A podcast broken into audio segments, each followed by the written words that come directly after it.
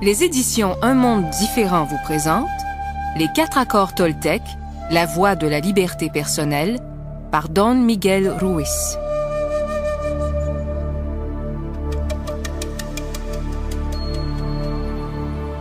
Les Toltecs. Il y a des milliers d'années, à travers tout le sud du Mexique, les Toltecs étaient connus comme des femmes et hommes de connaissance. Les anthropologues les ont décrits comme une nation ou une race, mais en réalité c'étaient des scientifiques et des artistes, formant une société vouée à explorer et préserver la connaissance spirituelle et les pratiques des anciens.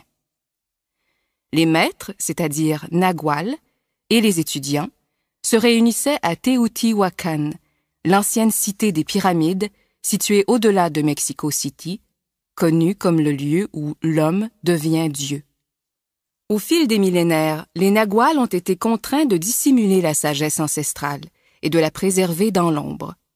La conquête européenne, couplée à l'abus de pouvoir personnel de quelques apprentis, rendit nécessaire de protéger la connaissance de ceux qui n'étaient pas préparés à l'utiliser avec discernement ou qui risquaient d'en user de manière abusive à des fins personnelles. Fort heureusement, la connaissance ésotérique des Toltecs s'est transmise et incarnée au fil des générations à travers diverses lignées de Nagual. Bien qu'elles soient restées dans le secret durant des centaines d'années, les prophéties anciennes avaient annoncé la venue d'un âge au cours duquel il serait nécessaire de redonner la sagesse au peuple. Aujourd'hui, Don Miguel Ruiz, Nagual de la lignée des Chevaliers de l'Aigle, a été instruit pour partager avec nous les puissants enseignements des Toltecs. La connaissance toltèque émerge de la même unité de vérité que les traditions ésotériques du monde entier. Bien qu'elle ne soit pas une religion, elle honore tous les maîtres spirituels qui ont enseigné sur Terre. Bien qu'elle comprenne une dimension spirituelle, elle est plus justement décrite comme étant un mode de vie qui se distingue par sa facilité d'accès au bonheur et à l'amour qu'elle procure. Le miroir de fumée.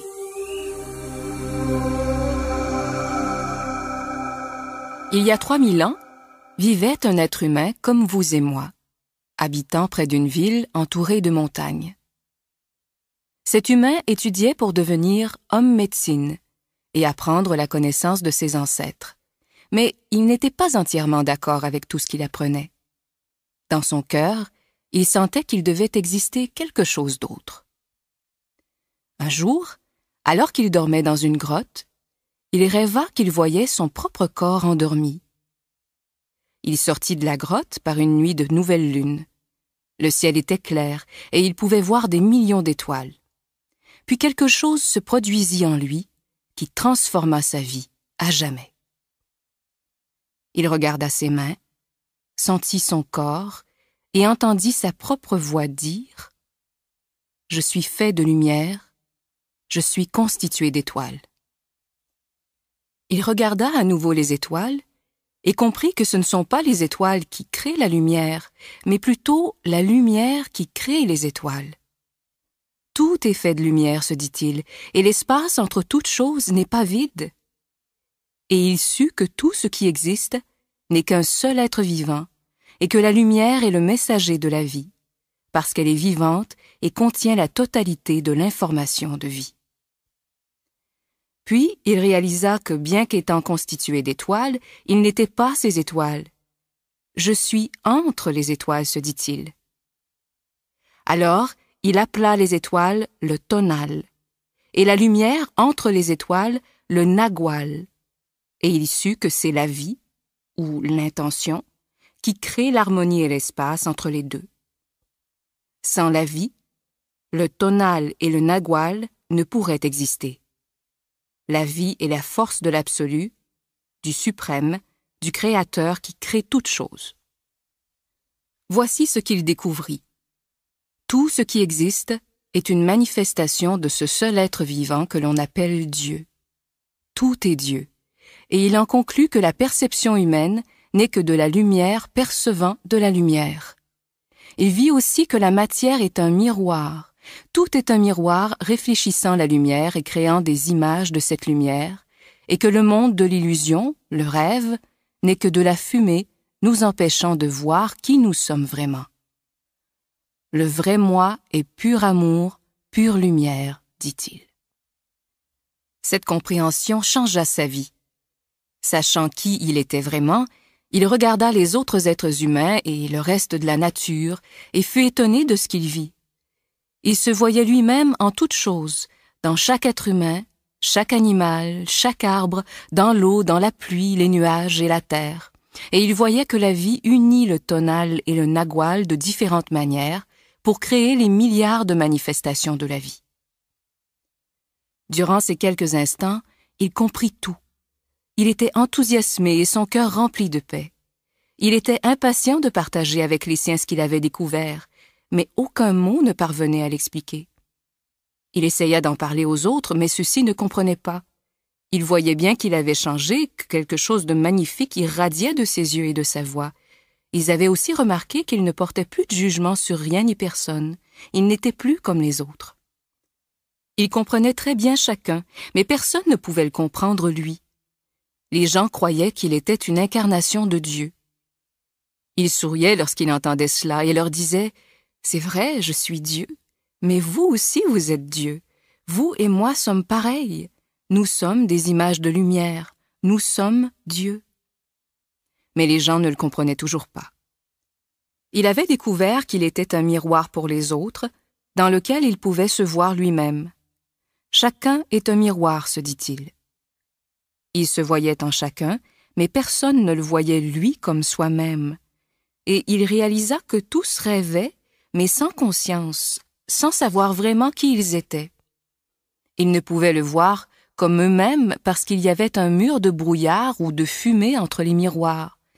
Et ce mur de brouillard provenait de leur interprétation des images de lumière, le rêve des humains. Puis il sut qu'il allait bientôt oublier tout ce qu'il avait appris.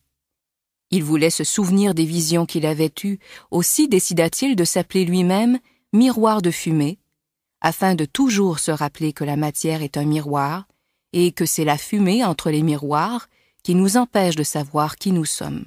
Il dit Je suis miroir de fumée parce que je me vois en chacun de vous, mais nous ne nous reconnaissons pas les uns les autres à cause de la fumée qu'il y a entre nous. Cette fumée est le rêve, et le miroir, c'est nous, le rêveur. Le processus de domestication est le rêve de la planète. Ce que vous voyez et entendez en ce moment précis n'est qu'un rêve. Vous rêvez à l'instant même, le cerveau éveillé. Rêver est la fonction principale de notre esprit qui fait cela 24 heures par jour. Il rêve lorsque le cerveau est éveillé et également lorsque ce dernier dort. La différence, c'est que durant l'état de veille, le cadre de référence matérielle nous fait percevoir les choses de façon linéaire. Lorsque nous nous endormons, nous n'avons plus ce cadre de référence, aussi le rêve a-t-il tendance à changer constamment. Les humains rêvent en permanence. Avant notre naissance, les humains nous précédant ont créé un grand rêve extérieur que l'on appelle le rêve de la société ou le rêve de la planète.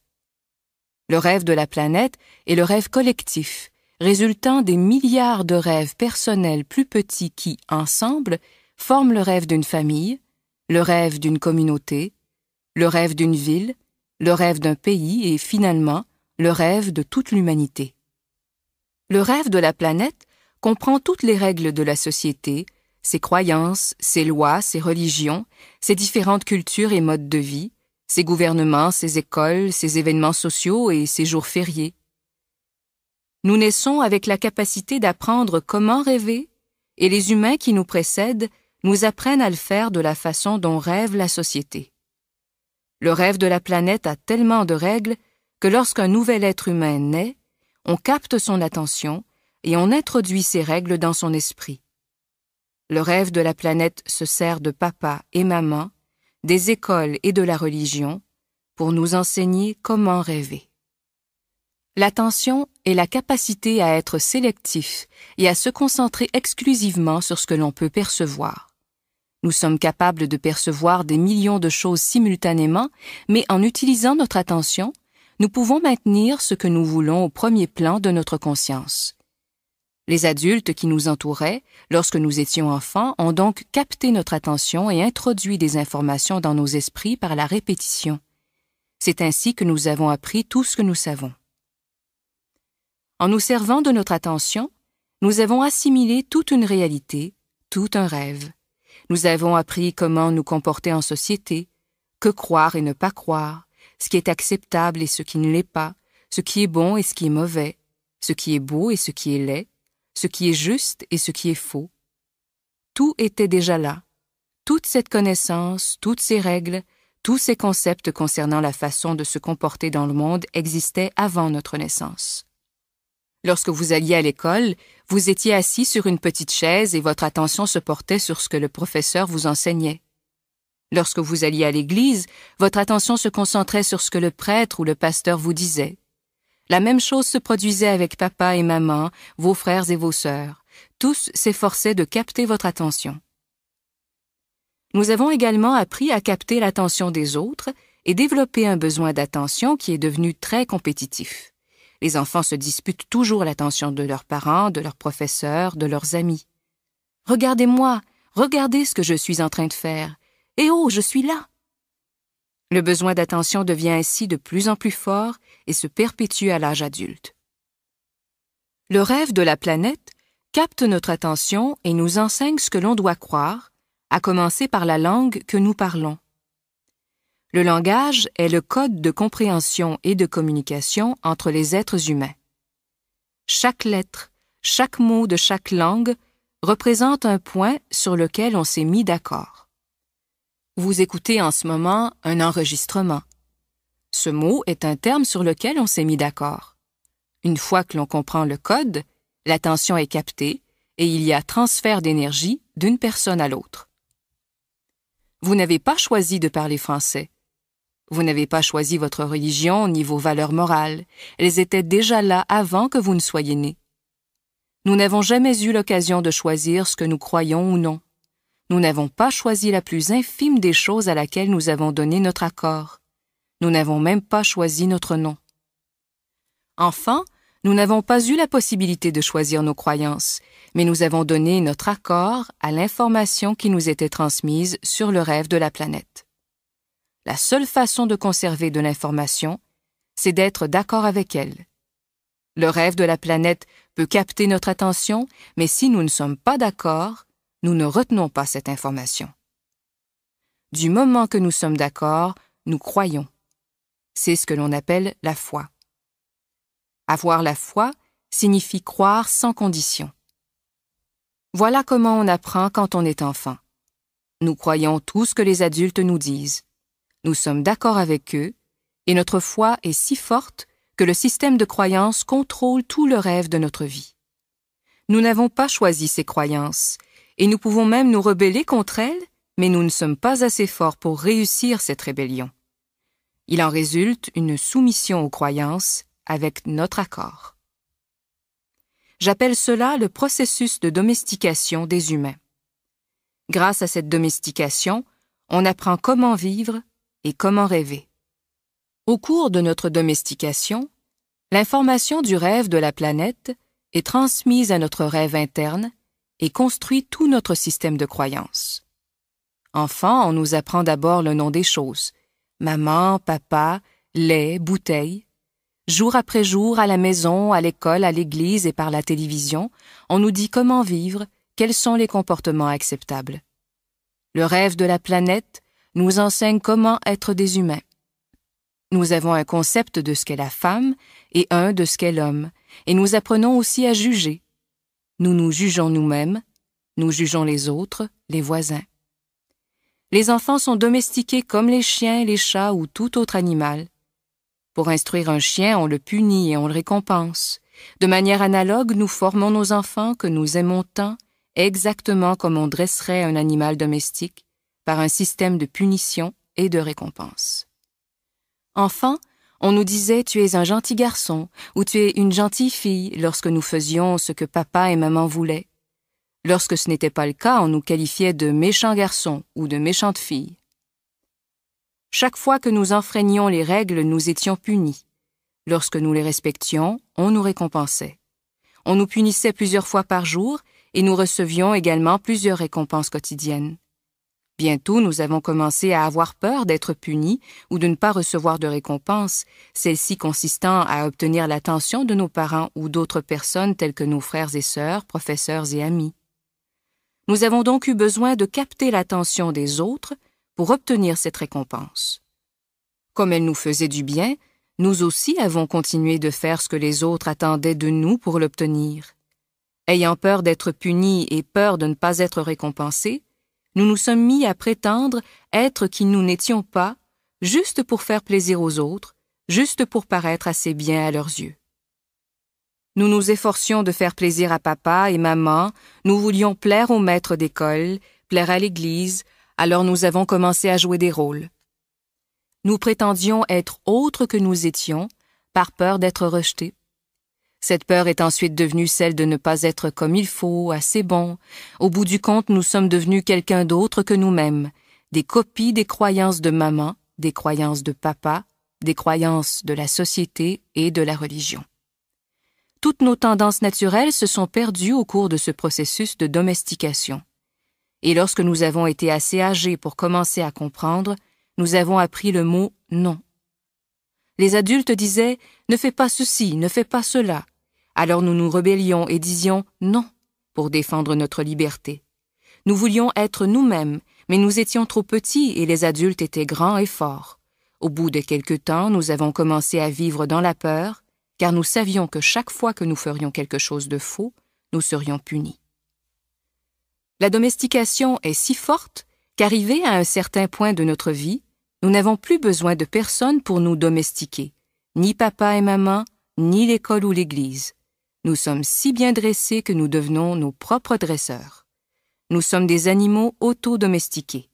Nous pouvons désormais nous domestiquer nous-mêmes selon le même système de croyances que l'on nous a inculqué, en utilisant le même processus de punition et de récompense. Nous nous punissons lorsque nous ne respectons pas les règles de notre système de croyances, nous nous récompensons lorsque nous sommes un gentil garçon ou une gentille fille. Ce système de croyance est comme un livre de la loi qui dirige notre esprit. Tout ce qui se trouve dans ce livre de la loi est notre vérité sans l'ombre d'un doute.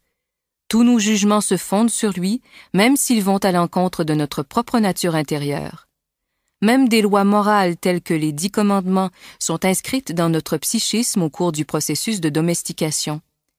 Un par un, tous les accords que nous concluons s'ajoutent au livre de la loi, puis dirige notre vie. Une part de notre esprit juge toutes choses et chacun, y compris le temps, le chien, le chat, tout. Ce juge intérieur utilise ce qu'il y a dans le livre de la loi pour juger tout ce que nous faisons et ne faisons pas, tout ce que nous pensons et ne pensons pas, tout ce que nous ressentons et ne ressentons pas. Tout est soumis à la tyrannie de ce juge. Chaque fois que nous faisons quelque chose de contraire au livre de la loi, le juge nous déclare coupables nous devons être punis et avoir honte. Cela se produit plusieurs fois par jour, jour après jour, durant toutes les années de notre vie.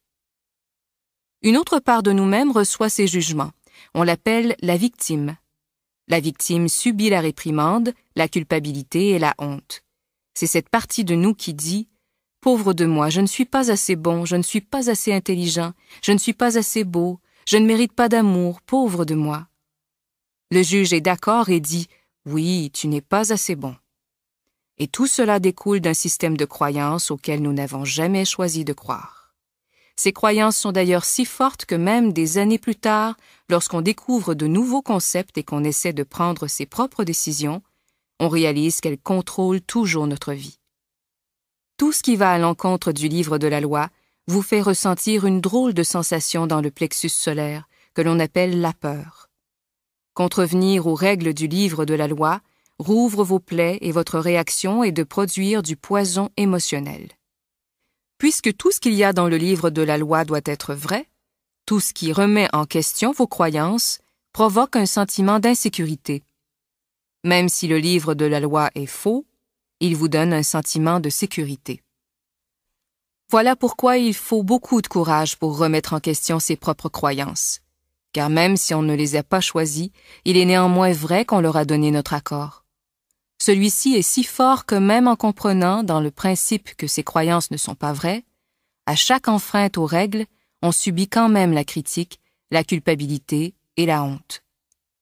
Tout comme le gouvernement possède un livre de loi qui contrôle le rêve de la société, notre système de croyances est le livre de loi qui dirige notre rêve personnel.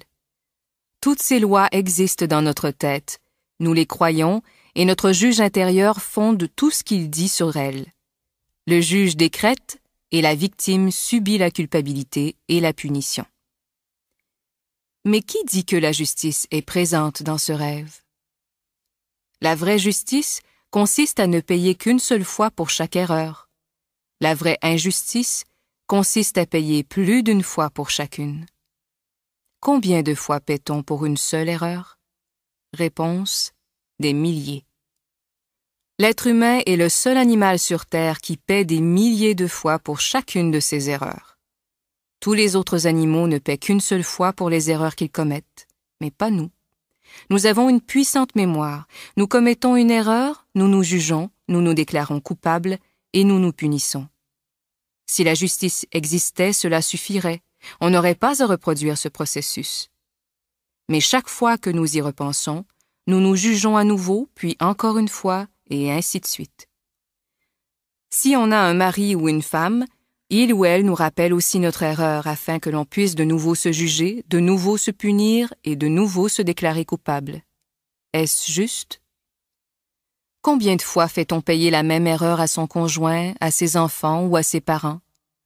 Chaque fois qu'on s'en souvient, on les juge à nouveau, on leur transmet tout le poison émotionnel que nous fait ressentir cette injustice, puis on les fait à nouveau payer pour leur erreur. Est-ce là de la justice? Le juge a tort parce que le système de croyance, le livre de la loi, est faux. Le rêve tout entier se fonde sur une loi fausse. 95% des croyances que nous avons gravées dans notre mémoire ne sont que des mensonges, et nous souffrons de croire ces mensonges. Dans le rêve de la planète, il semble normal que les humains souffrent, qu'ils vivent dans la peur et provoquent des drames émotionnels. Ce rêve n'est pas agréable, c'est un rêve de violence, de peur, de guerre, un rêve d'injustice. Quant au rêve personnel des humains, même s'il présente quelques variations, de manière générale, ce sont des cauchemars. Si l'on regarde la société humaine, on constate que la raison pour laquelle il est si difficile d'y vivre est qu'elle est régie par la peur. Aux quatre coins de la planète, on voit de la souffrance humaine, de la colère, un esprit de revanche, des toxicomanies, de la violence dans la rue et une incroyable injustice. Présente à des niveaux différents dans chaque pays, la peur contrôle tout le rêve de la planète. Si l'on compare le rêve de la société humaine avec la description de l'enfer que les religions du monde entier ont promulguée, on constate que les deux sont identiques. Les religions disent que l'enfer est un lieu de punition, de peur, de douleur et de souffrance, un lieu où le feu vous brûle. Le feu résulte des émotions nées de la peur. Chaque fois que l'on ressent de la colère, de la jalousie, de l'envie ou de la haine, on sent un feu qui brûle en soi. On vit dans un rêve d'enfer. Si vous considérez l'enfer comme un état d'esprit, alors il est présent partout autour de nous. Certains disent que si nous ne faisons pas ce qu'ils nous commandent, nous irons en enfer. Pas de chance, nous y sommes déjà, et ces personnes aussi. Aucun être humain ne peut condamner un autre à l'enfer, parce que nous y sommes tous déjà.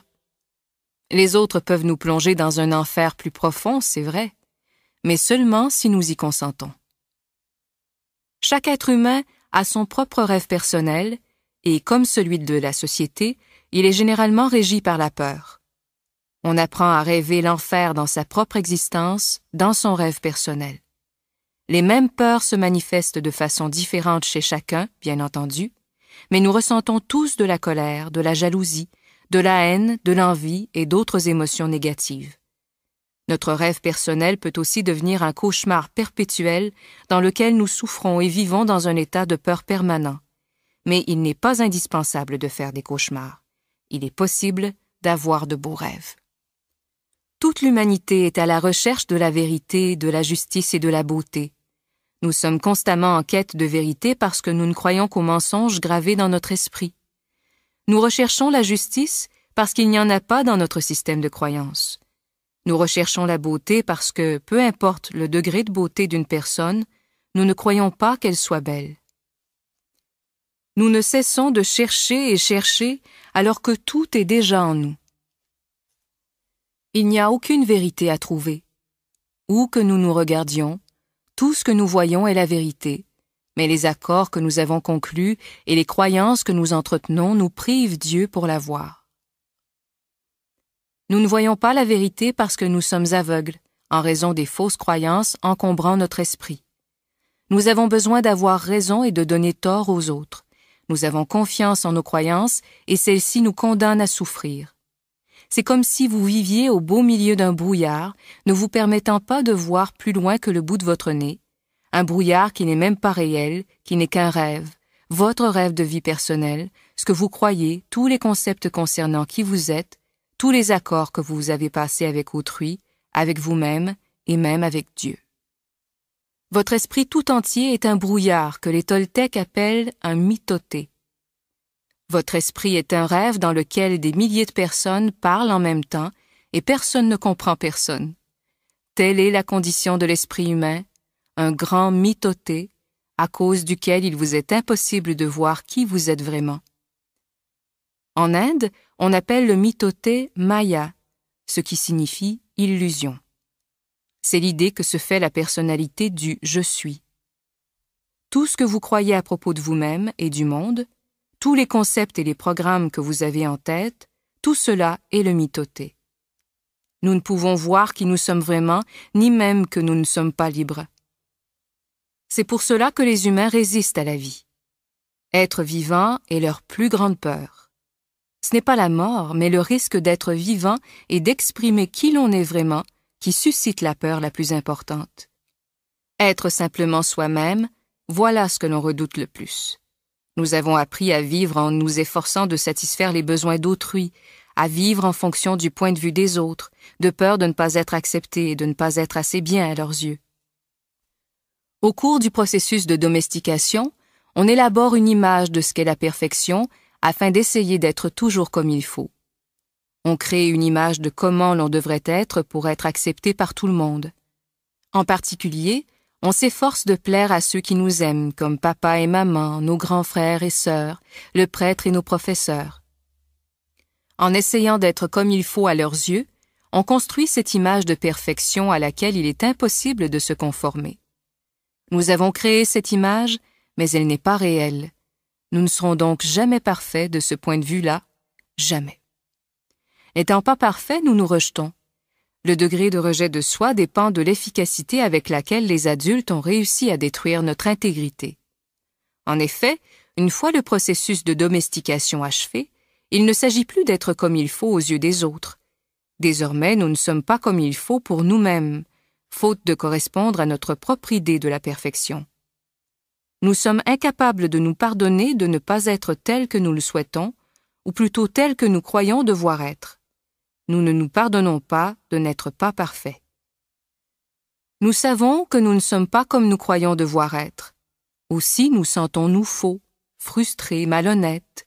Nous essayons de nous dissimuler en prétendant être qui nous ne sommes pas. Résultat, nous manquons d'authenticité et nous portons des masques sociaux pour éviter que les autres le remarquent. Nous avons une telle peur qu'on découvre que nous ne sommes pas qui nous prétendons être. Naturellement, nous jugeons aussi les autres d'après notre idée de la perfection, et bien entendu, ceux-ci déçoivent toujours nos attentes. Nous allons jusqu'à nous déshonorer simplement pour plaire à autrui.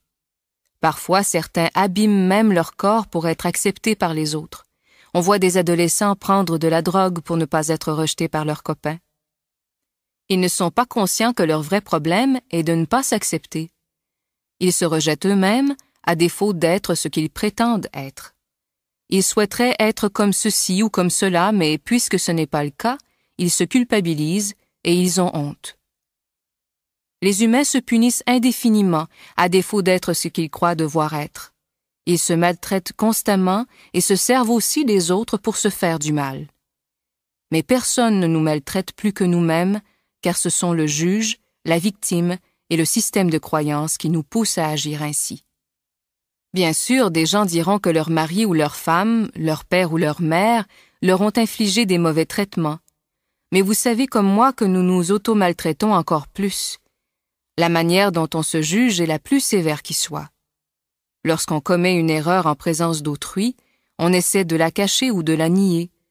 Mais dès qu'on se retrouve seul, le juge devient si puissant, la culpabilité si forte, que l'on se sent stupide, mauvais ou dénué de valeur. Au cours de toute votre existence, personne ne vous a jamais davantage maltraité que vous-même. Et les limites que vous mettez à vos propres mauvais traitements envers vous-même sont exactement celles que vous tolérez de la part d'autrui. Si quelqu'un vous maltraite un peu plus que vous-même, sans doute le fuirez-vous. Mais s'il le fait un peu moins que vous-même, vous continuerez probablement cette relation et tolérerez cette situation indéfiniment. Si vous vous maltraitez terriblement, vous pouvez même supporter quelqu'un qui vous bat, qui vous humilie et vous traite comme moins que rien. Pourquoi? Parce que dans votre système de croyance, vous vous dites ⁇ Je le mérite, cette personne me fait une faveur d'être avec moi, je ne suis pas digne d'amour et de respect, je ne suis pas assez bon, je ne suis pas assez bonne. On a besoin d'être accepté et aimé par autrui mais on est incapable de s'accepter et de s'aimer soi-même. Plus on a d'amour propre, moins on se maltraite. Se maltraiter provient d'un rejet de soi, celui-ci résultant d'une image de la perfection à laquelle il est impossible de se conformer. L'idée qu'on se fait de la perfection est la raison du rejet de soi-même. C'est à cause d'elle qu'on ne s'accepte pas tel qu'on est, ni les autres tels qu'ils sont.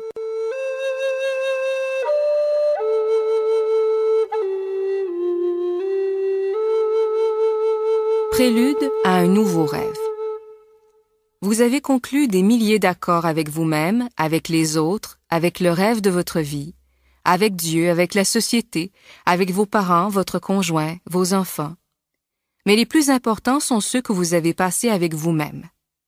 Au moyen de ces accords, vous vous dites qui vous êtes, ce que vous sentez, ce que vous croyez et comment vous comportez.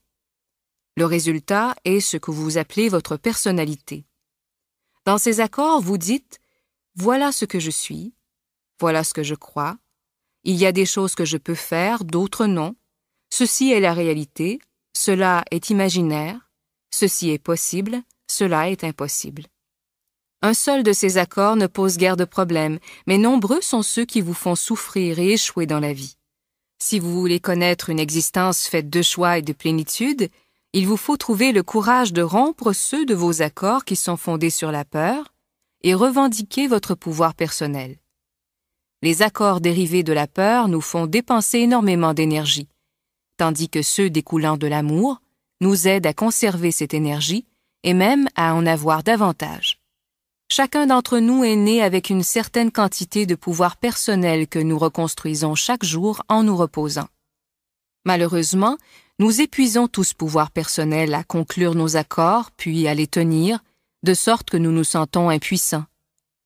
Nous avons tout juste assez d'énergie pour survivre chaque jour, car presque tout notre pouvoir sert à respecter les accords qui nous maintiennent dans le rêve de la planète. Comment pouvons-nous changer le rêve de notre vie alors que nous n'avons pas le pouvoir de modifier le plus infime de nos accords? Si nous sommes capables de voir que nos accords dirigent notre existence, et si nous n'aimons pas le rêve de notre vie, alors il nous faut changer ces accords. Quand nous serons enfin prêts à le faire, il existe quatre accords Toltec très puissants, capables de nous aider à rompre les autres accords issus de la peur qui nous vident de notre énergie. Chaque fois que vous rompez un accord, tout le pouvoir que vous avez mis à le créer vous revient. Si vous adoptez ces quatre nouveaux accords Toltec, ils produiront suffisamment de pouvoir personnel pour que vous puissiez changer toute la structure de vos anciens accords. Il vous faut une volonté très forte pour adopter ces quatre accords Toltec, mais si vous parvenez à commencer à vivre avec eux, les transformations qui s'opéreront dans votre vie seront étonnantes. Vous verrez le drame de l'enfer disparaître sous vos yeux. Au lieu de vivre dans le cauchemar de l'enfer, vous créerez un nouveau rêve votre rêve de paradis personnel.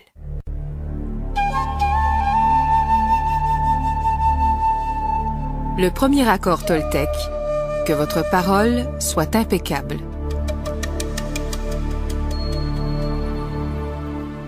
Le premier accord Toltec est le plus important et aussi le plus difficile à honorer.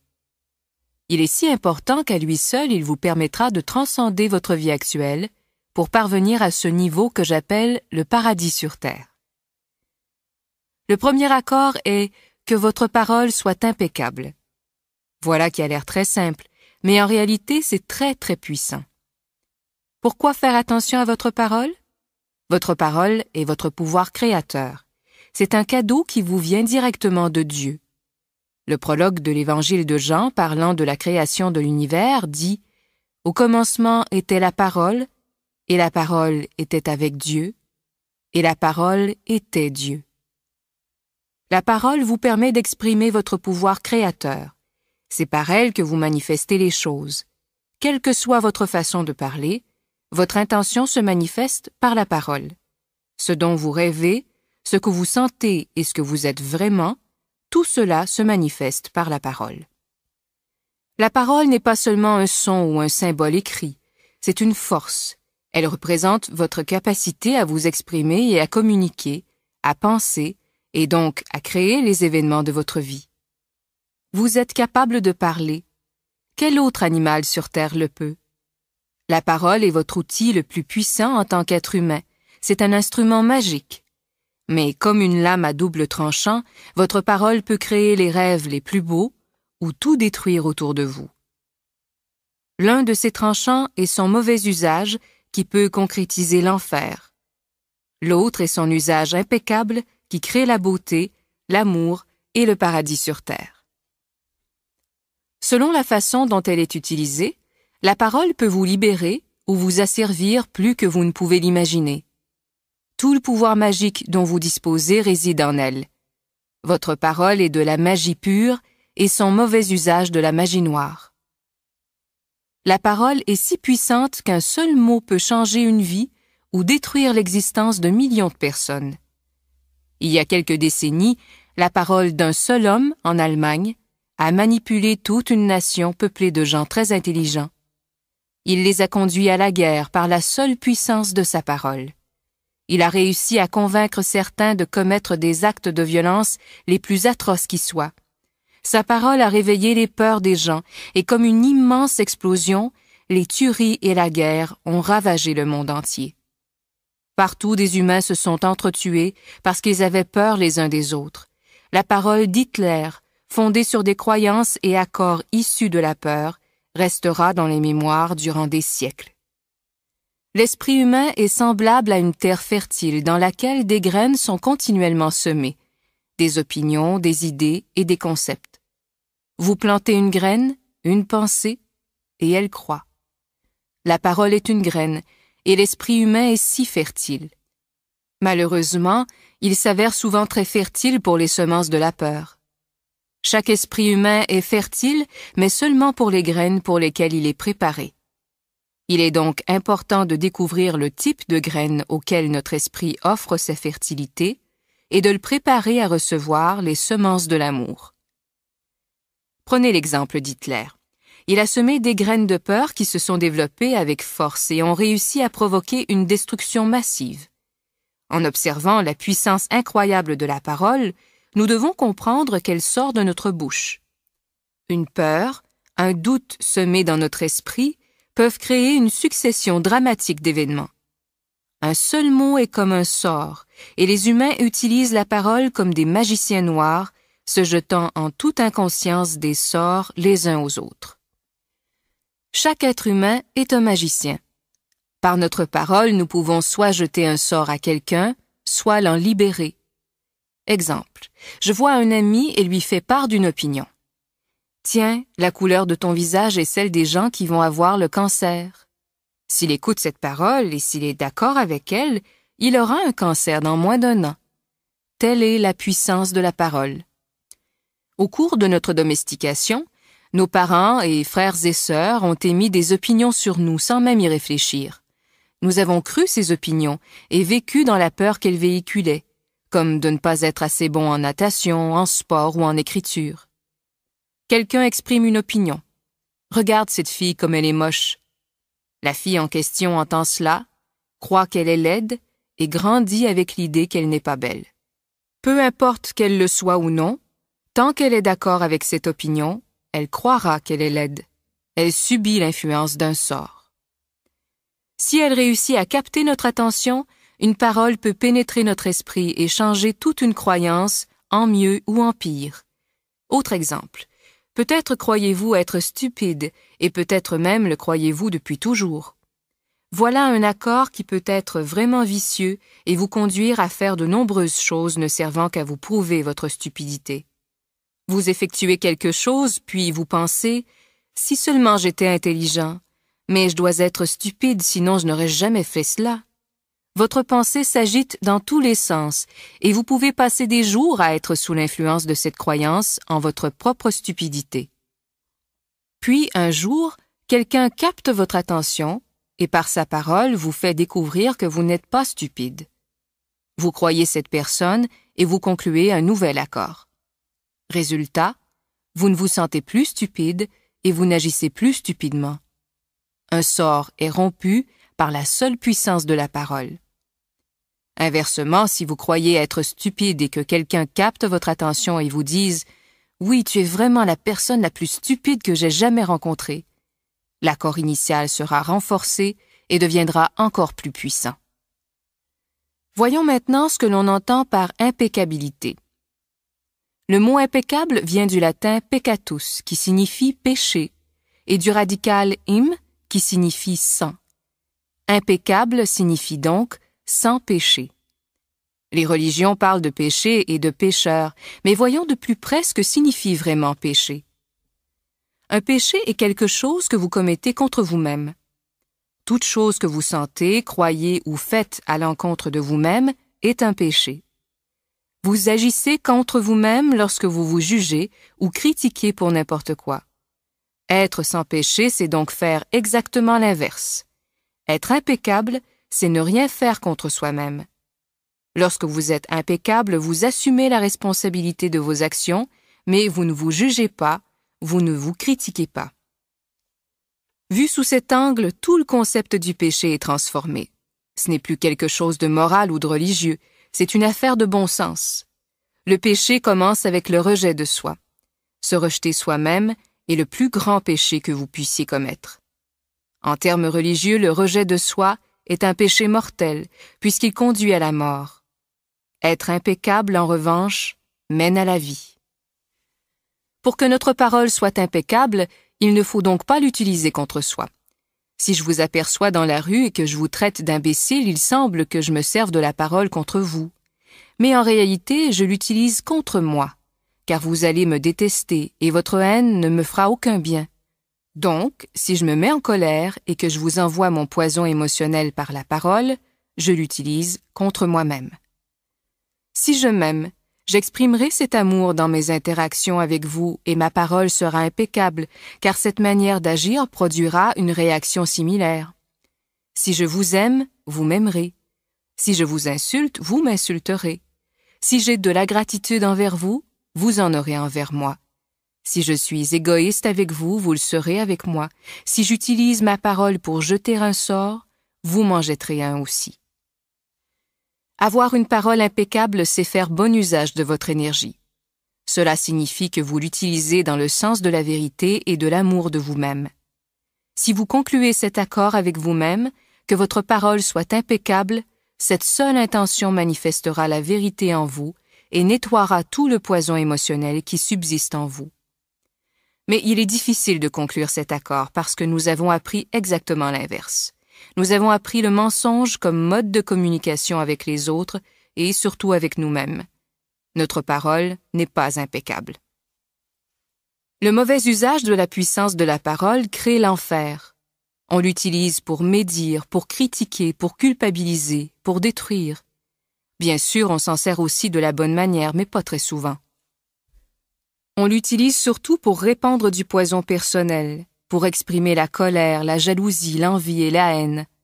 La parole est pure magie. C'est le plus puissant cadeau donné aux humains, et on l'utilise contre soi-même. On planifie sa revanche, on crée le chaos par la parole. On se sert des mots pour attiser la haine entre races, personnes, familles, nations différentes. Nous faisons un mauvais usage de la parole si fréquent que nous créons et perpétuons un cauchemar d'enfer. L'utilisation négative de la parole nous maintient les uns les autres au fond du gouffre dans un état de peur et de doute. La parole étant de la magie et son mauvais usage de la magie noire, nous pratiquons la magie noire en permanence sans réaliser le moins du monde que notre parole est magique. Prenons l'exemple de cette femme intelligente et dotée d'un bon cœur. Elle avait une fille qu'elle adorait. Un soir, elle est entrée chez elle après une très mauvaise journée de travail, fatiguée, remplie de tensions émotionnelles, avec un mal de tête abominable. Elle souhaitait un peu de paix et de calme, mais sa fille chantait et sautait joyeusement. Celle-ci ne se rendait pas compte de l'état dans lequel était sa mère. Elle jouait dans son propre monde, son propre rêve. Elle se sentait bien, elle sautait et chantait de plus en plus fort, exprimant toute sa joie et tout son amour. Elle chantait si fort qu'elle aggrava le mal de tête de sa mère qui, au bout d'un moment, perdit contrôle. En colère, elle regarda son adorable fille et lui dit Tais-toi, tu as une voix horrible, peux-tu simplement te taire? En réalité, c'est la tolérance de cette femme envers le moindre bruit qui était réduite à néant, et non la voix de sa petite fille qui était horrible. Mais cette dernière a cru ce que sa mère lui avait dit, et à cet instant, elle a conclu un accord avec elle-même. Après cet incident, elle n'a plus jamais chanté, car elle croyait que sa voix était horrible et qu'elle dérangeait quiconque l'entendrait.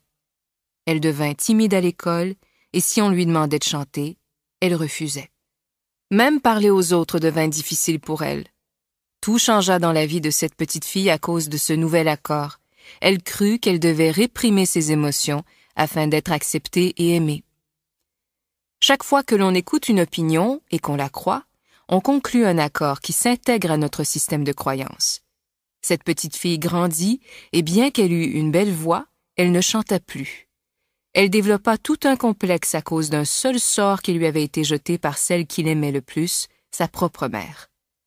Celle-ci ne s'est pas aperçue de ce qu'elle avait fait par sa parole, elle n'était pas consciente d'avoir utilisé de la magie noire et d'avoir jeté un sort à sa fille. Elle ne connaissait pas la puissance de sa parole, et on ne peut donc la blâmer. Elle a agi comme sa mère, son père, et comme les autres avaient agi envers elle-même de diverses manières. Eux aussi faisaient mauvais usage de leurs paroles. Combien de fois agit-on ainsi avec ses propres enfants? On leur fait part d'opinions négatives, puis ils portent en eux cette magie noire durant des années et des années. Des gens qui nous aiment pratiquent de la magie noire contre nous, mais n'ont pas conscience de ce qu'ils font. C'est pourquoi il faut leur pardonner. Ils ne savent pas ce qu'ils font. Un autre exemple. Vous vous réveillez le matin, vous sentant toute heureuse.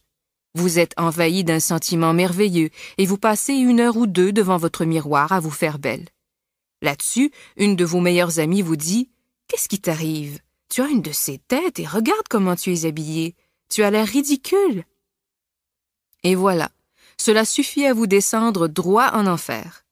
Peut-être cette amie vous a-t-elle dit cela juste pour vous blesser, et elle a réussi. Elle vous a transmis son opinion soutenue par toute la puissance de sa parole. Si vous l'acceptez, vous concluez un nouvel accord et vous mettez alors votre propre pouvoir dans cette opinion. Celle-ci devient de la magie noire. Ce genre de sort est difficile à briser. La seule chose qui puisse le rompre est de conclure un nouvel accord fondé sur la vérité. La vérité est ce qu'il y a de plus important si l'on veut que sa parole soit impeccable. D'un côté de l'épée se trouvent les mensonges qui créent de la magie noire, de l'autre la vérité qui a le pouvoir de rompre les sorts. Seule la vérité vous affranchira. Observez les interactions humaines quotidiennes et rendez-vous compte du nombre de fois où nous nous jetons des sorts les uns aux autres par nos propos. Cette façon d'agir a fini par devenir la pire forme de magie noire que l'on appelle la médisance ou la propagation de rumeurs.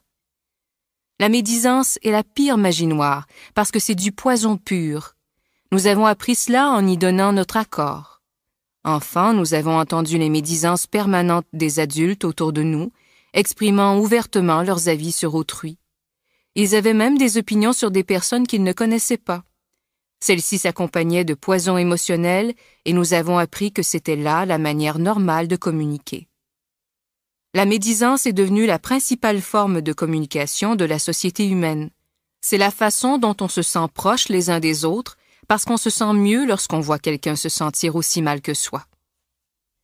Une vieille expression dit que la misère aime la compagnie et les gens qui souffrent en enfer ne veulent pas rester seuls. La peur et la souffrance sont des composantes importantes du rêve de la planète. Ce sont les instruments qui maintiennent chacun tout en bas. Si l'on compare l'esprit humain à un ordinateur, la propagation de rumeurs est l'équivalent d'un virus informatique. Ce genre de virus est une séquence informatique écrite dans le même langage que les autres codes, mais avec une intention négative. Ce code est inséré dans le programme de votre ordinateur quand vous vous y attendez le moins et généralement sans même que vous en soyez conscient. Et votre ordinateur ne fonctionne plus correctement, voire plus du tout, parce que tous ces codes s'embrouillent à force de messages contradictoires, de sorte qu'il ne peut plus rien en sortir de bon. La médisance fonctionne exactement pareil. Par exemple, vous allez démarrer un cours avec un nouveau professeur. Cela fait longtemps que vous vous en réjouissez. Le premier jour, vous croisez quelqu'un ayant suivi ce cours avant vous qui vous dit Oh, ce prof est un crétin tellement prétentieux, il ne connaissait même pas son sujet et en plus c'est un pervers, alors fais gaffe. Les mots et le code émotionnel des propos de cette personne s'impriment immédiatement en vous, mais vous n'êtes pas conscient de ce qui l'a poussé à vous parler ainsi. Peut-être est-elle en colère car elle a échoué à ce cours, ou peut-être prête-t-elle à ce professeur des intentions fondées sur la peur et les préjugés. Mais ayant appris à ingurgiter ce genre d'informations depuis tout petit, une partie de vous croit cette rumeur et vous allez suivre votre cours. À mesure que le professeur parle, vous sentez le poison monter en vous sans être conscient de voir ce professeur à travers les yeux de la personne qui vous a rapporté cette rumeur. Puis vous vous mettez à en parler à d'autres dans la classe, et eux aussi commencent à voir le professeur de la même manière, comme un crétin et un pervers. Vous voilà détestant ce cours que vous décidez finalement d'interrompre. Vous accusez le professeur, mais la faute en revient à la médisance. Tous ces ennuis peuvent être provoqués par un seul petit virus informatique. Un petit bout d'information mensongère peut détruire la communication entre deux êtres, infectant chaque personne qu'ils rencontrent et la rendant à son tour contagieuse. Imaginez que chaque fois que quelqu'un vous fait part d'une rumeur, il introduit un virus dans votre esprit, ce qui assombrit un peu plus la clarté de votre pensée. Puis imaginez que pour clarifier votre propre confusion et être soulagé de ce poison, vous propagez la rumeur, le virus, à quelqu'un d'autre. Ensuite, imaginez ce processus se propageant sans fin à tous les humains sur Terre. Le résultat est un monde rempli d'individus ne pouvant lire de l'information qu'à travers des circuits encrassés par des virus empoisonnés et contagieux. Une fois encore, ce virus empoisonné est ce que les Toltecs appellent le mitoté, le chaos résultant de ces milliers de voix s'exprimant tout à la fois dans votre esprit. Il y a pire, ces magiciens noirs ou pirates informatiques qui propagent délibérément des virus. Repensez à une fois où vous ou une de vos connaissances étiez en colère contre quelqu'un et vouliez votre revanche. Pour vous venger, vous avez dit quelque chose concernant cette personne avec l'intention de répandre du poison et de faire en sorte que cette personne se sente mal. Enfant, on faisait cela sans y réfléchir, mais en grandissant, on apprend à calculer soigneusement ses efforts pour détruire autrui. Puis on se ment à soi-même en disant que cette personne a reçu une juste punition pour ses mauvais agissements. Lorsqu'on voit le monde à travers les yeux d'un virus informatique, il est facile de justifier le comportement le plus cruel. Ce que l'on ne voit pas, c'est que le mauvais usage de la parole nous enfonce chaque fois un peu plus profondément en enfer. Durant des années, nous avons subi les sorts et les médisances accompagnant la parole d'autrui, mais aussi ceux inhérents à notre manière de nous parler. On se parle en permanence, se disant des choses du style Oh, j'ai l'air gros, je suis moche, je vieillis, je perds mes cheveux, je suis stupide, je ne comprends jamais rien, je ne serai jamais assez bonne et je ne serai jamais assez parfaite. Vous voyez comment on utilise la parole contre soi? Il nous faut commencer à comprendre ce qu'est la parole et ce qu'elle fait. Si vous comprenez le premier accord, que votre parole soit impeccable, vous verrez tous les changements qui peuvent se produire dans votre vie. Des changements tout d'abord dans votre manière d'être avec vous-même et ensuite dans votre manière d'être avec les autres, surtout ceux que vous aimez le plus. Réfléchissez au nombre de fois où vous avez médit de la personne qui vous est la plus chère dans le seul but que les autres soutiennent votre point de vue. Combien de fois avez-vous capté l'attention d'autrui, puis répandu du poison sur celui ou celle que vous aimez, afin de conforter votre opinion? Celle-ci n'est pourtant que votre point de vue. Elle n'est pas nécessairement vraie. Votre opinion résulte de vos croyances, de votre propre ego et de votre propre rêve. Nous créons ce poison et le partageons avec autrui simplement pour nous sentir bien selon notre propre point de vue. Si nous concluons ce premier accord et que notre parole devient impeccable, nous éliminerons progressivement tout poison émotionnel de notre esprit et de nos relations personnelles, y compris avec notre chien ou notre chat. Avoir une parole impeccable vous immunisera également contre tous les sorts négatifs d'autrui.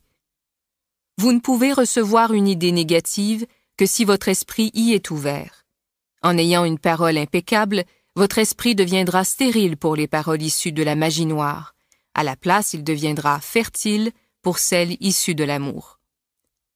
Vous pouvez évaluer le degré auquel votre parole est impeccable à la mesure de l'amour que vous avez pour vous-même. L'intensité de votre amour-propre et les sentiments que vous nourrissez envers vous sont directement proportionnels à la qualité et à l'intégrité de votre parole. Lorsque celle-ci est impeccable, vous vous sentez bien, vous êtes heureux et en paix. Vous pouvez transcender le rêve de l'enfer en concluant seulement ce premier accord toltec, avoir toujours une parole impeccable. En ce moment même, je sème cette graine dans votre esprit. Elle croîtra ou non selon le degré de fertilité de votre esprit aux semences d'amour. Il ne tient qu'à vous de conclure cet accord. Ma parole sera impeccable. Nourrissez cette graine, et à mesure qu'elle se développera dans votre esprit, elle produira davantage de semences d'amour qui remplaceront celles de la peur. Ce premier accord modifiera le type de graine pour lequel votre esprit s'avérera fertile. Que votre parole soit impeccable. Voilà le premier accord que vous devriez conclure si vous désirez être libre, si vous voulez être heureux, si vous souhaitez transcender le niveau d'existence correspondant à notre enfer quotidien. Il est très puissant. Servez-vous de la parole de façon appropriée. Utilisez la parole pour partager votre amour. Faites de la magie blanche avec vous-même pour commencer. Dites-vous combien vous êtes formidable, combien vous êtes fabuleux. Dites-vous combien vous vous aimez. Servez-vous de la parole pour rompre tous les petits accords qui vous font souffrir. C'est possible. C'est possible parce que je l'ai fait et que je ne suis pas meilleur que vous. Non, nous sommes exactement pareils. Nous avons le même genre de cerveau, le même type de corps. Nous sommes humains. Si moi j'ai été capable de rompre ces accords et d'en conclure de nouveaux, vous aussi pouvez faire pareil. Si moi je peux faire en sorte que ma parole soit impeccable, pourquoi pas vous? Ce seul accord peut changer toute votre vie. L'impeccabilité de la parole peut vous conduire à la liberté personnelle, à un succès immense et à l'abondance. Elle peut supprimer toute peur et la transformer en joie et en amour. Imaginez un instant tout ce que vous pouvez créer en ayant une parole impeccable vous pouvez transcender le rêve de la peur et vivre une vie différente. Vous pouvez vivre au paradis au milieu de milliers de gens vivant en enfer parce que vous êtes immunisé contre cet enfer. Vous pouvez atteindre le royaume des cieux avec ce seul accord, que votre parole soit impeccable. Le deuxième accord Toltec. Quoi qu'il arrive, n'en faites pas une affaire personnelle. Les trois accords Toltec suivants découlent en réalité du premier.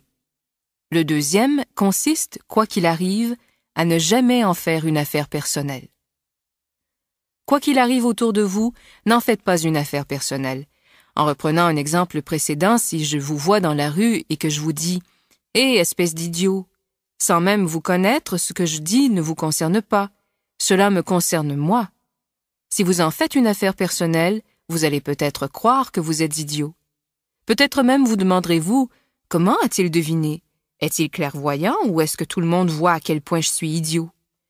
Vous faites une affaire personnelle de ce qui vous est dit parce que vous y donnez votre accord. Dès lors, le poison s'infiltre en vous et vous êtes piégé dans l'enfer. La raison pour laquelle vous vous faites piéger est ce que l'on appelle l'importance personnelle, c'est-à-dire l'importance que l'on se donne. S'accorder de l'importance, se prendre au sérieux ou faire de tout une affaire personnelle, voilà la plus grande manifestation d'égoïsme, puisque nous partons du principe que tout ce qui nous arrive nous concerne.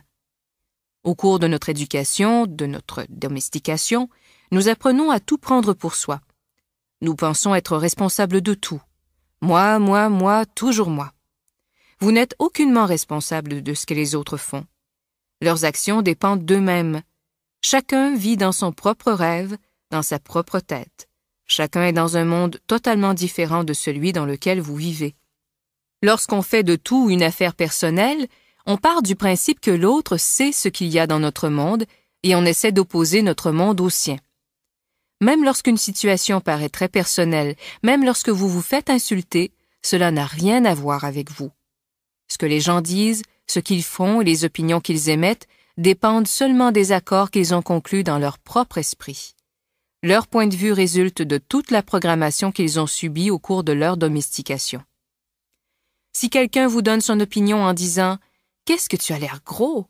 N'en faites pas une affaire personnelle, parce qu'en vérité cette personne est confrontée à ses propres sentiments, croyances et opinions. Elle essaie de vous envoyer du poison, et si vous en faites une affaire personnelle, alors vous le recevez et vous vous l'appropriez. En faisant une affaire personnelle de tout ce qui vous arrive, vous devenez une proie facile pour tous les prédateurs, tous ceux qui pratiquent la magie noire à leur insu par leurs paroles. Ils peuvent facilement vous coincer avec une petite opinion de rien du tout, puis vous administrer tout le poison qu'ils veulent. Comme vous prenez tout personnellement, vous gobez tout. Vous ingurgitez toutes leurs ordures émotionnelles qui deviennent alors les vôtres.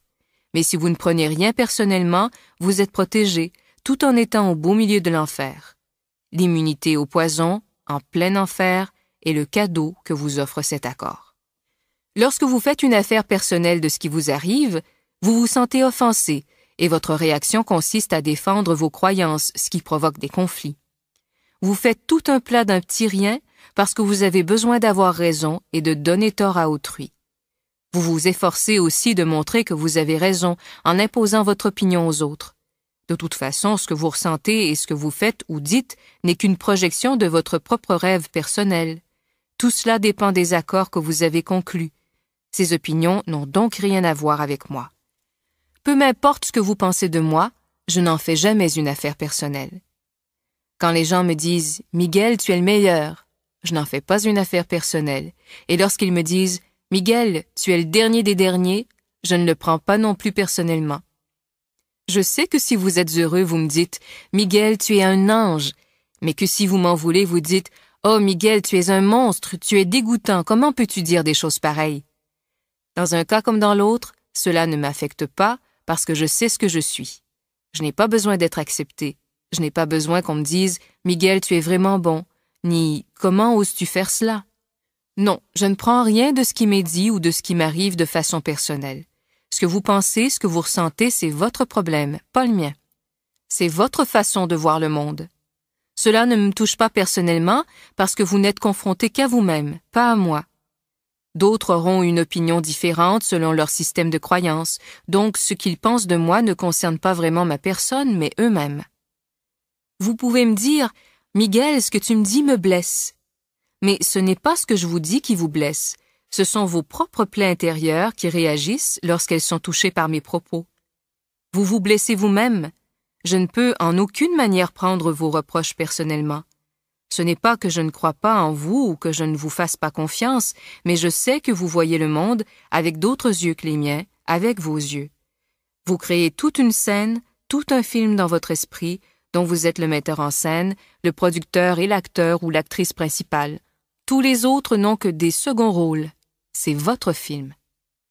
Vous regardez ce film en fonction des accords que vous avez conclus dans votre vie. Votre point de vue vous est personnel, c'est votre vérité et celle de personne d'autre. Donc, si vous m'en voulez, je sais que vous n'êtes en réalité confronté qu'à vous-même. Je suis votre prétexte pour vous mettre en colère, et cette colère est provoquée par votre peur. Si vous n'avez pas peur, il vous est impossible d'être irrité contre moi. Si vous n'avez pas peur, il n'est pas possible que vous me haïssiez. Si vous n'avez pas peur, vous ne serez pas jaloux ou triste. Si vous vivez sans peur, si vous aimez, ces émotions n'ont aucune place en vous.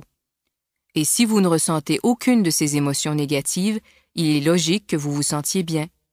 Lorsque vous vous sentez bien, tout ce qu'il y a autour de vous est bien. Et quand tout ce qui vous entoure est bien, tout vous rend heureux. Vous aimez toute chose parce que vous vous aimez vous-même, parce que vous vous appréciez tel que vous êtes, parce que vous êtes satisfait de vous-même, parce que vous êtes content de votre vie. Vous êtes heureux du film que vous produisez, heureux des accords conclus dans votre existence. Vous êtes en paix et content. Vous vivez dans un état de bonheur où tout est merveilleux, où tout est beau. Dans cet état de bonheur, vous faites l'amour en permanence avec tout ce que vous percevez. Quoi que les gens fassent, quoi qu'ils ressentent, quoi qu'ils disent ou pensent, n'en faites pas une affaire personnelle. S'ils vous disent combien vous êtes merveilleux, ce n'est pas à cause de vous. Vous savez déjà que vous êtes merveilleux. Il n'est donc pas nécessaire de croire ceux qui vous le disent. Ne prenez pas la moindre chose qui vous arrive de façon personnelle. Même si quelqu'un prenait un fusil et vous tirait une balle dans la tête, ce ne serait pas personnel, même dans ce cas extrême. Même les opinions que vous avez sur vous ne sont pas nécessairement vraies. Donc, vous n'êtes pas obligé de réagir personnellement à ce que vous vous dites dans votre tête. L'esprit peut se parler à lui-même, mais il peut aussi entendre des informations provenant d'autres sources. Parfois, vous entendez une voix dans votre tête et vous vous demandez d'où elle vient. Elle peut provenir d'une autre réalité dans laquelle se trouvent des êtres vivants très semblables aux humains. Les Toltecs les appellent les alliés. En Europe, en Afrique et en Inde, on les appelle les dieux. Notre esprit existe aussi au niveau des dieux. Il vit également dans cette réalité et peut l'apercevoir. L'esprit voit grâce à nos yeux et il perçoit la réalité du monde éveillé. Mais il voit et perçoit également sans les yeux, bien que notre raison ne soit guère consciente de ces perceptions-là.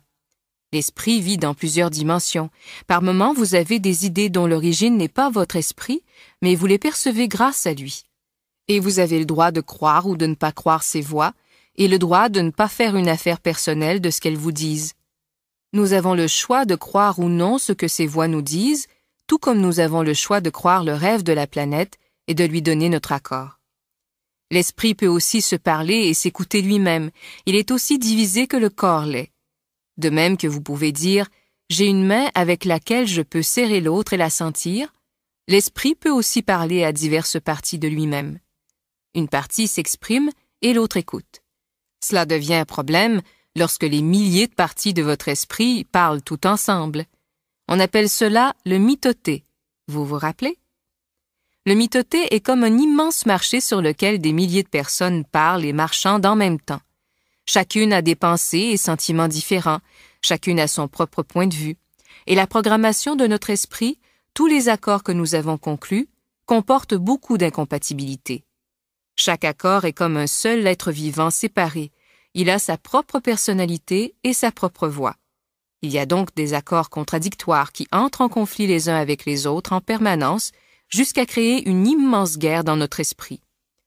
C'est à cause du mitoté que les humains ne savent plus ce qu'ils veulent, ni comment et quand ils le veulent. Ils ne sont plus d'accord avec eux-mêmes parce que certaines parties d'eux veulent une chose, tandis que d'autres parties veulent exactement l'inverse. Une partie de votre esprit s'oppose à certaines pensées et actions, alors qu'une autre soutient les actions provoquées par des pensées contraires. Toutes ces petites entités entretiennent le conflit intérieur parce qu'elles sont vivantes et ont toutes leur voix. Ce n'est donc qu'en faisant l'inventaire des accords que nous avons conclus que nous mettrons en lumière tous nos conflits intérieurs et que nous ferons de l'ordre dans le chaos du mitoté. Quoi qu'il arrive, n'en faites pas une affaire personnelle, parce qu'en prenant les choses personnellement, vous vous programmez à souffrir pour rien. Les humains ont tous un certain degré de dépendance à un certain niveau de souffrance, et nous nous encourageons les uns les autres à entretenir ces dépendances les humains sont d'accord de s'aider mutuellement à souffrir. Si vous avez besoin qu'on vous maltraite, vous trouverez facilement quelqu'un pour le faire. De même, si vous vous trouvez en compagnie de gens ayant besoin de souffrir, quelque chose en vous vous poussera à les maltraiter. C'est comme s'ils portaient une pancarte dans leur dos où il est écrit Faites-moi mal, s'il vous plaît. Ils cherchent une justification à leur souffrance. Leur dépendance à la souffrance n'est en fait qu'un accord qu'ils renforcent chaque jour. Où que vous alliez, vous découvrirez des gens qui vous mentent, et à mesure que votre conscience augmentera, vous vous rendrez compte que vous vous mentez également à vous-même. Ne vous attendez pas à ce que les gens vous disent la vérité, car ils se mentent aussi à eux-mêmes. Vous devez vous faire confiance et choisir de croire ou non ce que l'on vous dit. Lorsqu'on voit vraiment comment sont les gens, sans jamais réagir de façon personnelle, rien de ce qu'ils peuvent dire ou faire ne peut nous blesser. Même si l'on vous ment, cela ne fait rien. Celui qui agit ainsi le fait parce qu'il a peur. Peur que vous découvriez qu'il n'est pas parfait. C'est douloureux de retirer son masque social. Lorsque les gens disent une chose et en font une autre, c'est vous mentir que de ne pas écouter leurs actes. Mais si vous êtes honnête envers vous-même, vous vous épargnerez beaucoup de douleurs émotionnelles. Certes, accepter la vérité sur quelque chose ou quelqu'un peut s'avérer douloureux, mais il n'est pas nécessaire de vous attacher à cette douleur.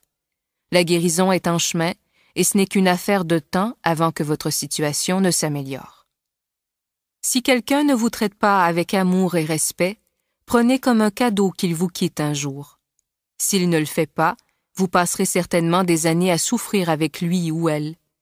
La séparation sera douloureuse pendant quelque temps, mais votre cœur guérira. Puis vous pourrez choisir ce que vous voulez.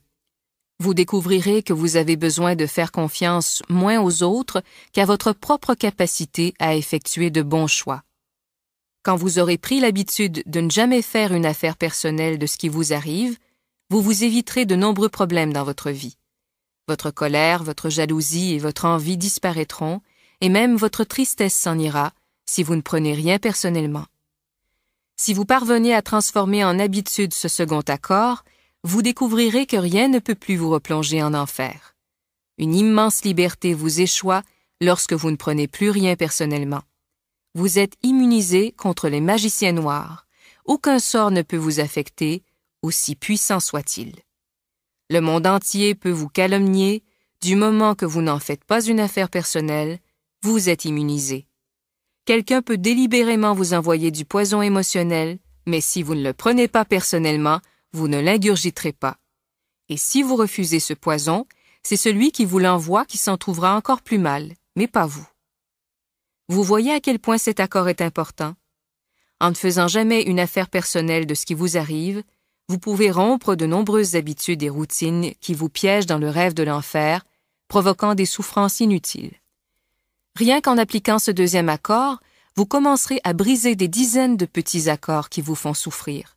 Et si vous mettez en pratique les deux premiers accords Toltec, vous romprez 75% de ces micro-accords qui vous enferment dans le rêve de l'enfer. Écrivez cet accord sur un bout de papier et collez-le sur votre réfrigérateur pour vous en souvenir en permanence.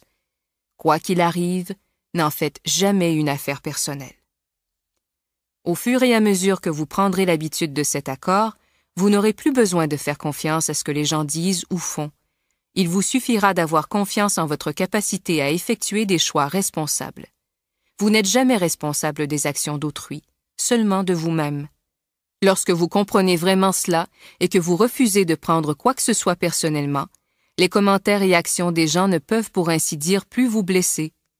Si vous respectez cet accord, vous pouvez voyager dans le monde entier, le cœur totalement ouvert, et personne ne peut vous blesser. Vous pouvez dire je t'aime sans crainte du ridicule ou du rejet. Vous pouvez demander ce dont vous avez besoin. Vous pouvez dire oui ou non selon ce que vous choisissez, sans culpabilité ni jugement de soi. Vous pouvez choisir de toujours suivre votre cœur. Alors, même au milieu de l'enfer, vous continuerez de vivre dans la paix intérieure et le bonheur vous pouvez demeurer dans un état de félicité et l'enfer n'aura aucune prise sur vous.